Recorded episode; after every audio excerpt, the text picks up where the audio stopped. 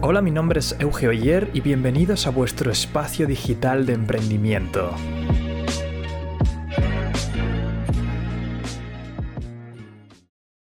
Bienvenidos al podcast de Emprenda Aprendiendo, en el que vamos a hablar sobre un montón de temas. En estos primeros episodios voy a seguir respondiendo a las preguntas que me hicisteis en un post de Instagram.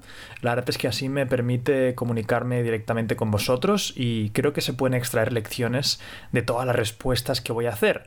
Entonces, eh, la primera viene de MAF3R. Y la pregunta es, ¿cómo venderías software a las empresas? ¿Alguna técnica? Eh, muchas gracias Euge, buen contenido. Pues bien, este es un tema que muy poca gente habla y es que el marketing digital desde fuera eh, parece que va muy dirigido a solamente el cliente final. Hay muchas empresas que lo están utilizando de forma brillante, pero desde fuera solamente ves si te impactan los anuncios de las empresas que van a consumidor final, ergo que van a que tú como cliente, como persona física, acabes comprando su producto. Pero ¿qué pasa con todas esas, todas esas estrategias que van dirigidas a vender software, por ejemplo, en este caso, o cualquier otro producto? a las empresas, lo que se llama en inglés el B2B. Pues te aseguro que hay muchísimas estrategias creativas para eh, acabar impactando a esta gente. Eh, ahora os explicaré una de ellas, que hace poco la, la, oí a un marketer bastante conocido, no sé si conocéis a Gary Vaynerchuk, se lo oí decir a él y, y, creo que es una estrategia bastante, bastante potente. Pero de esto no quiero que extraigáis esta pepita de oro en concreto, sino que quiero que extrapoléis la, la creatividad que se puede llegar a tener en redes sociales y en marketing digital. La estrategia que comentaba era que tú podías poner anuncios en Facebook para enseñarle a la, a la, gente de una empresa, por ejemplo, imaginémonos que quieres impactar a una empresa de 50 trabajadores muy conocida en tu, en tu ciudad. Tú puedes decirle a Facebook que le enseñe a todos los trabajadores de esa empresa un anuncio que ponga, tu director de marketing sabe esto, o tu director financiero conoce esto y, lo que le enseñarías es un vídeo o un post en el que hables de, de, la solución que estás ofreciendo al mercado, un vídeo reducido, corto, unos dos minutos, para que realmente tenga impacto. Entonces aquí la idea no es que, que simplemente el, al que le llegue el trabajador de esa empresa toma la decisión, sino que lo que hará es podrá etiquetar a el que toma la decisión en este caso. Por ejemplo, tu director de marketing conoce esto, entonces él, por ejemplo, al que le ha impactado es el director financiero o es un becario y lo que hará es etiquetar o mandarle esto al director de marketing o por email decirle, oye, mira, he encontrado este software. O sea, la idea es que no hace falta que impactes precisamente al que toma la decisión de compra, sino que puedes impactar a todo eh, el conglomerado de gente que está trabajando para empresas y que acaben filtrando por ti ese mensaje al que está encargado de eso.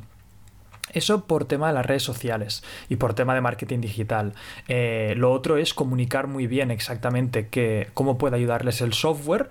Eh, si no estás vendiendo todavía, pueden haber varias cosas. Una, no estás comunicando bien eh, qué es, cuál es tu propuesta de valor. Y número dos, quizá tu producto o servicio no es competitivo en el mercado. O sea, hay gente que está ofreciendo cosas que ya hacen lo que tú haces mucho mejor. Acuérdate de no enamorarte de tu idea y ver exactamente si es lo que quieren las empresas ahí fuera. Vale, vamos a pasar a la siguiente pregunta. Oliver MFR. ¿Cómo empieza si no tengo ni la mitad de lo que necesito para montar una empresa? ¿O quiénes son los inversores? ¿Dónde se buscan? ¿Es un error usar eh, Google? Bien, seguramente tienes una pequeña creencia limitante porque la mayoría de empresas, y más si es una de las primeras, y veo que nunca has levantado una ronda de financiación, ni, o sea, se, te ve un poco inexperto, no, no, pasa nada, es, lo normal, todo el mundo empieza en algún sitio. Eh, cuando estás empezando, normalmente eh, crees que necesitas mucho más dinero de lo que realmente necesitas para empezar la empresa.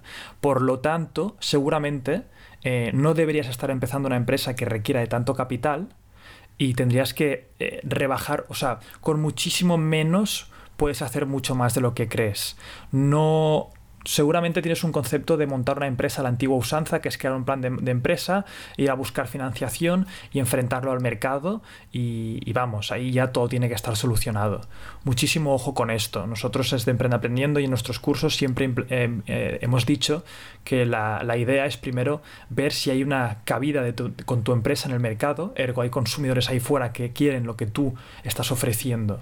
Entonces, eh, si hablamos de cómo ir a por inversores, lo primero que te diría es que testeases lo antes posible tu idea ahí fuera y que cogieras métricas, tracción, como se suele llamar.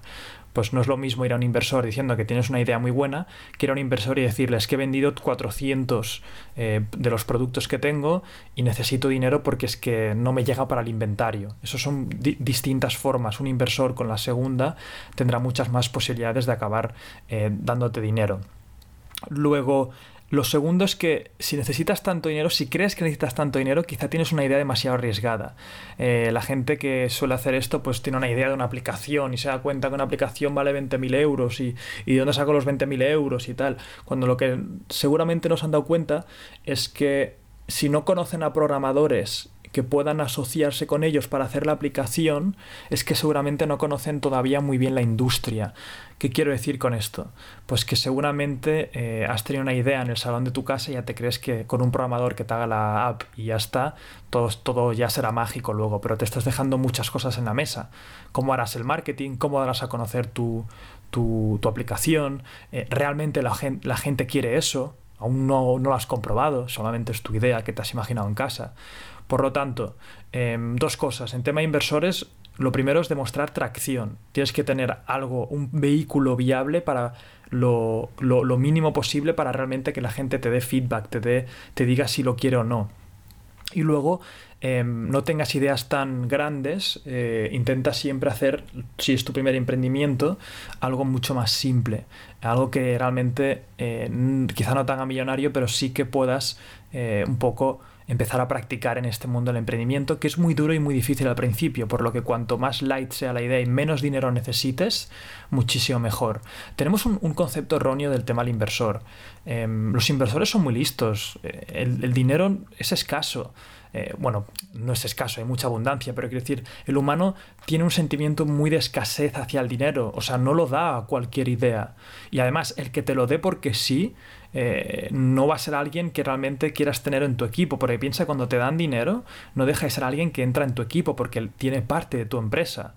Entonces, em, tenemos un, concepto erróneo de decir, voy a hacer una idea, lo pongo sobre papel y me da el dinero y me, como me arriesgo con el dinero de otro, pues oye, lo hago todo de aquella manera y si funciona me hago rico y si no, pues mira, tampoco era mi dinero, así que... Bah, no, así, no funcionan las cosas. O sea, nadie os va a dar dinero eh, porque sí o porque tengáis una muy buena idea. Eso, eso no, existe.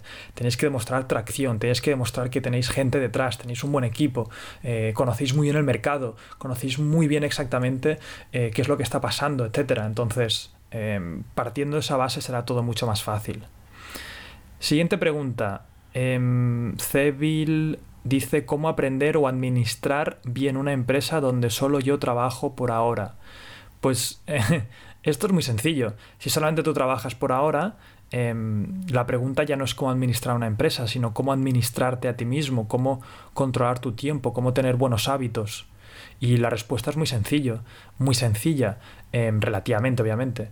Eh, yo te recomiendo que entres en el mundo del desarrollo personal. ¿Qué quiero decir con esto? Pues que empieces a tener buenos hábitos, que leas a menudo, que dediques tiempo a, afilar la sierra, como dice Stephen Covey en su libro de los siete hábitos de la gente altamente efectiva. De momento, tú eres la empresa, por lo que tú tienes que estar en tu grado óptimo. Luego también eh, lo que haría es organizarme mi tiempo como si fuera una empresa ya con mucha gente. Eh, ponerte, por ejemplo, puedes hacer scrums, métodos de estos ágiles para estar muy organizado, etc. Pero sobre todo, em, siendo tú el que eres único, ponte ciertas tareas, ciertas metas y, y como no tienes a nadie que te vaya controlando, tienes que tener eh, estímulos externos o recompensas externas, incentivos para acabar eh, levantándote a la hora, etcétera. Sé que es un proceso duro porque al principio todos los emprendedores empiezan siendo ellos mismos los únicos que están ahí, a no ser que tengáis socios, pero eh, creo que si, si, te apoyas en el desarrollo personal puedes realmente optimizar todos los procesos. Siguiente pregunta de Cami Trejo. Em, ¿Cómo conociste a tu socio? Pues en mi caso, mi socio lo conocí, era un amigo mío del colegio y luego también hizo mi misma carrera, administración de empresas, y teníamos pues visiones parecidas, eh, pensábamos un poco igual, y pues un día vino y me, me planteó una idea y acabé pues montando la empresa con él. Pero ¿cómo puedes, qué puedes extraer tú de aquí? Pues oye, los socios salen de todos lados y sobre todo si vas a asociarte con alguien que sepas cómo trabaja, que te hayas ido de viaje alguna vez con él, porque ahí es donde los roces pueden salir, eh, etcétera. No, no, te cases con el primer socio, porque luego pueden pasar eh, desgracias múltiples. Siguiente pregunta. Cewi Carlos. Tú dices que a la hora de ofrecer valor al mundo es importante que sea escaso y que haya demanda. Mi pregunta es, ¿qué recomiendas hacer al respecto cuando tu pasión está relacionada con un producto o servicio que sí tiene mucha demanda, pero no es escaso? Mucha gente ya se dedica a ello. Por ejemplo, el mundo del fitness sería uno, un ejemplo de esto. Pues bien, em, hay una cosa que siempre va a ser escasa y esa eres tú. No va a haber nadie como tú. Entonces, la idea es, te recomiendo aquí un libro que se llama Océano Azul, en el que te explica cómo crear nuevos océanos azules, que eso quiere decir sitios nuevos donde puedas ahí poner, eh, por así decirlo, o sea, te abres un mercado nuevo, pero en tu caso, yo te aconsejo que si te creas una marca personal alrededor de ti, esa puede ser tu escasez, porque nadie va a tener tu personalidad, nadie va a tener tu, carisma o nadie va a tener eh, tu cara, por así decirlo. Entonces, si tú te desarrollas una buena marca personal, eh, puedes realmente fortalecer esas barreras de entrada. Y bueno, esta es una de las posibilidades. Te recomiendo desde aquí el libro Océano Azul y a todos vosotros para que podáis ver un poco las estrategias de cómo crear eh, mercados nuevos dentro de un sitio competido. Que por cierto, esto a lo que se refiere es un vídeo que hice hace tiempo. Si vais a YouTube y ponéis cómo generar dinero Euge Oyer, eh, una portada amarilla, lo veréis bien claro. y la verdad es que ese vídeo es de, mis obras maestras en cuanto a generar eh, riqueza. Creo que está todo muy explicado.